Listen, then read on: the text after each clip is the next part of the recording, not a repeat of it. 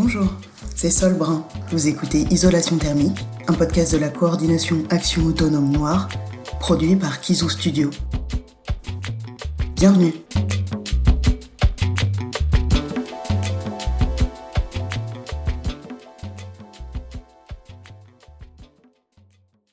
Le communautarisme dominant et la question des minorités opprimées noires ou natives, indiennes, qui traversent la société américaine on nourrit la Friend Theory pour en faire l'arme d'une révolte radicale aux mains de ces minorités et finalement de tout groupe qui y trouve ainsi le moyen d'exister grâce à la théorisation de sa propre victimisation. Les idéologies indigénistes, racialistes et décoloniales, écrivent les signataires, nourrissent une haine des Blancs et de la France.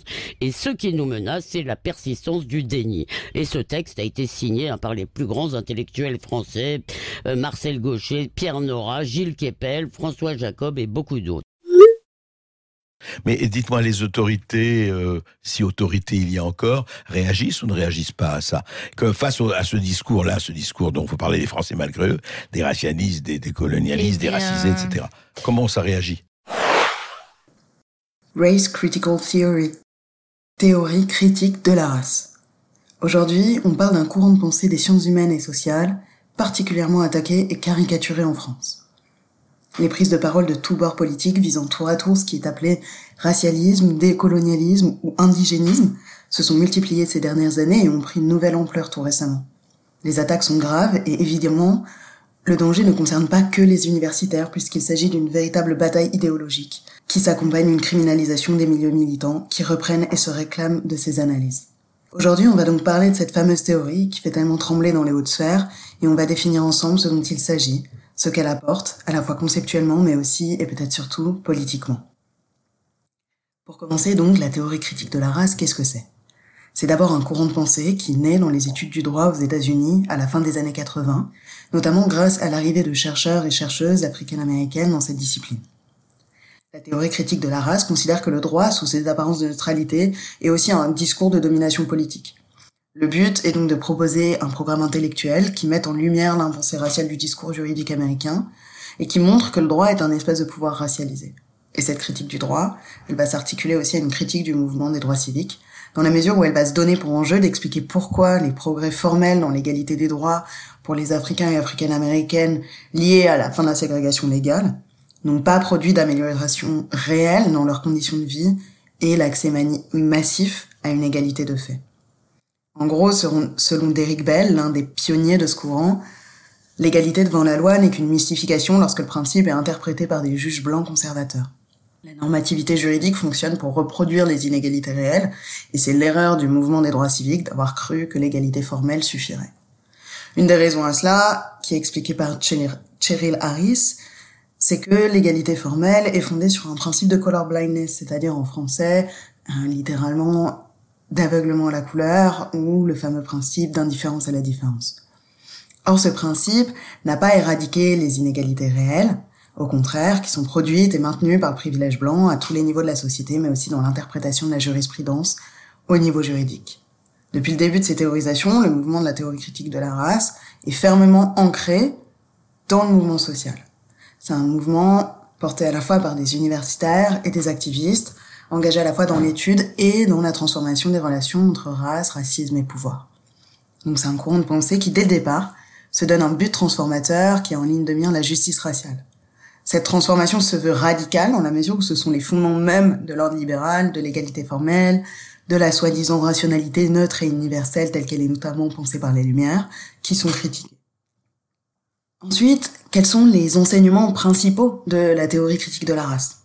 Premièrement, elle repose sur ce qu'on peut appeler un constructivisme radical. Ça peut paraître trivial, mais c'est en réalité le point de départ de tout. Ce qu'on entend par constructivisme, c'est l'idée que la race est construite socialement. C'est-à-dire qu'elle ne repose pas sur une réalité physique ou naturelle tangible. Mais en même temps, c'est toute la complexité de la pensée de la race.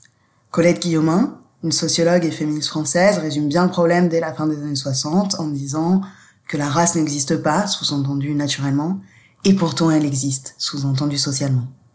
Elle a aussi cette formulation que je trouve assez lumineuse, elle dit la race n'existe pas, mais elle tue. Qu'est-ce que ça veut dire? Ça veut dire que considérer que la race est socialement construite, dans un sens radical du terme, c'est considérer que c'est le racisme comme système qui produit la race. Pour ça, ils font considérer que les différences physiques ou phénotypiques entre humains n'ont, en dehors de la société qui leur assigne une signification, pas de sens en soi. Les couleurs de nos peaux, les formes de nos nez, les textures de nos cheveux pourraient en réalité n'avoir pas plus de sens que des différences de taille, de couleur d'yeux ou de forme d'oreille. Or, or, si ces traits physiques-là sont devenus des marqueurs centraux des processus de racialisation, c'est parce qu'il leur a été attribué une signification sociale. Cette signification sociale, elle est directement le produit du racisme comme système de pouvoir et de signification. C'est en gros parce que le racisme existe que les races existent. Et il n'y a pas de race qui préexiste au système raciste. Donc le constructivisme radical peut être résumé dans cette tension fondamentale. Considérer que la race n'est ni une essence ni une illusion. Elle n'est pas une essence, c'est-à-dire qu'elle n'a rien d'ontologique, elle n'est pas biologique, elle n'est pas non plus attachée à un autre être profond ou à notre âme, mais elle n'est pas non plus une illusion. Et ça, c'est la partie, peut-être pour nous en France, la plus importante. Le fait que des gens croient en l'existence des différences raciales a des effets performatifs. C'est-à-dire que même si c'est absolument pas une croyance étayée sur des faits naturels, elle produit une réalité, elle produit des différences de traitement, des inégalités, des conditions matérielles d'existence et des différences dans les expériences du monde euh, différentes. Donc dire que la race existe socialement, c'est justement prêter attention à tous ces éléments. Si nous sommes noirs, c'est parce qu'au quotidien, à la fois comme individu et comme individu qu'on assigne à un groupe, on se comporte avec nous comme avec des noirs. Et ça produit des effets très réels et très violents dans nos vies quotidiennes. Donc constamment nous opposer que la race n'existe pas, c'est un non-sens sociologique. Elle existe de manière très concrète dans le vécu des personnes racialisées comme non blanches. Dire ça, ça n'a rien d'essentialisant, contrairement à ce qu'on voudrait nous faire croire. Dire de quelqu'un qu'il est blanc, par exemple, c'est en fait dire qu'il est racialisé comme blanc, ou comme le disait James Baldwin, qu'il croit lui-même qu'il est blanc. Et d'ailleurs, c'est un point important, ce n'est pas nous qui croyons en l'existence des races, mais cette croyance, de la part des dominants et des dominantes, nous enferme, nous emprisonne dans cette réalité sociale qui a des effets matériels très tangibles. Deuxièmement, la théorie critique de la race invite à considérer le caractère à la fois banal, ordinaire et structurel du racisme comme système de pouvoir.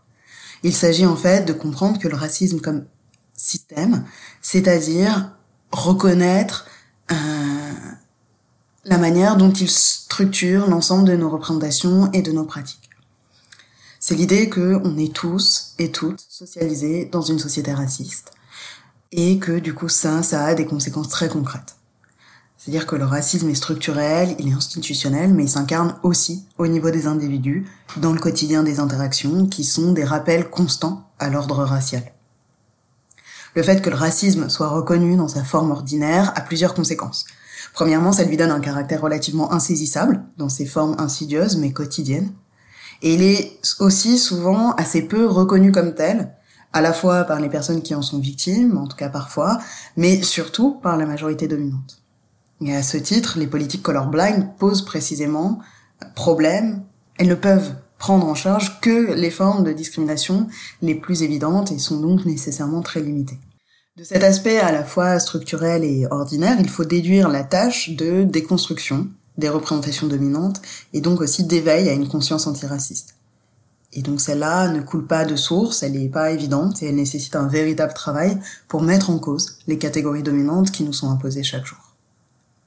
Troisièmement, la théorie critique de la race invite à penser la question de la convergence d'intérêts, ou ce qui est aussi appelé le déterminisme matériel.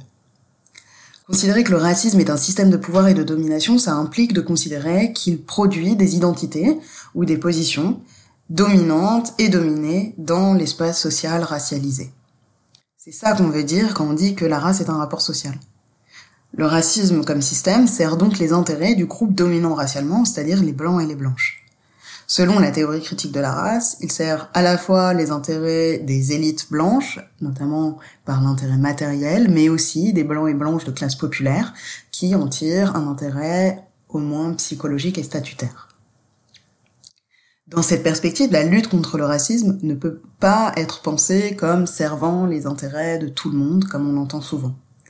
Le pouvoir est au moins en partie, il me semble, un jeu assez omnible.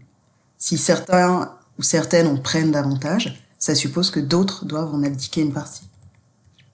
Comprendre que dominante et dominée dominants et dominés n'ont dans un système d'oppression pas les mêmes intérêts objectifs, ça détermine nécessairement la manière dont on considère les luttes et leurs modalités. En un mot, les blancs et les blanches peuvent considérer intellectuellement souhaitable de mettre fin au racisme et certains et certaines peuvent même être prêts et prêtes à renoncer aux avantages qu'il leur garantit. Mais en tant que groupe social, ils et elles n'y ont ni matériellement ni symboliquement intérêt. Un dernier enseignement central de la théorie critique de la race qu'on peut évoquer, c'est l'importance accordée à l'intersectionnalité. On doit son développement aux chercheuses et militantes noires aux États-Unis, comme Kimberly Crenshaw, Patricia Hill Collins, Angela Davis, Bell Hooks, Audrey Lorde, etc. Pour le dire rapidement, l'intersectionnalité, c'est la compréhension que les rapports sociaux, de classe, de race, de genre, etc., n'existent pas indépendamment les uns des autres. C'est aussi comprendre, pour ce qui nous intéresse ici, que les processus de racialisation et les expressions du racisme sont toujours en même temps impactés par le genre et par la classe. Pourquoi c'est important? Parce que c'est aussi prêter attention au fait qu'on doit toujours être attentif et attentive aux autres systèmes de domination et à la manière dont ils impactent non seulement l'expérience spécifique qu'on fait de la domination raciale selon notre position sociale dans les autres systèmes, mais aussi que dans les luttes, on ne peut pas lutter efficacement contre une oppression sans comprendre la manière dont elle se croise avec les autres oppressions qui structurent la société. C'est d'ailleurs tout l'enjeu du texte de Kimberly Crenshaw, qui est reconnu comme fondateur de ce courant de pensée, qui montre qu'on ne peut pas lutter efficacement contre les violences faites aux femmes sans prendre en compte que les femmes noires aux États-Unis qui sont victimes de violences domestiques sont aussi victimes d'un système classiste et raciste. Et symétriquement, elle expose aussi de quelle manière une lutte antiraciste qui exclurait les femmes et les manières spécifiques dont elles font l'expérience du racisme est en fait vouée à l'échec.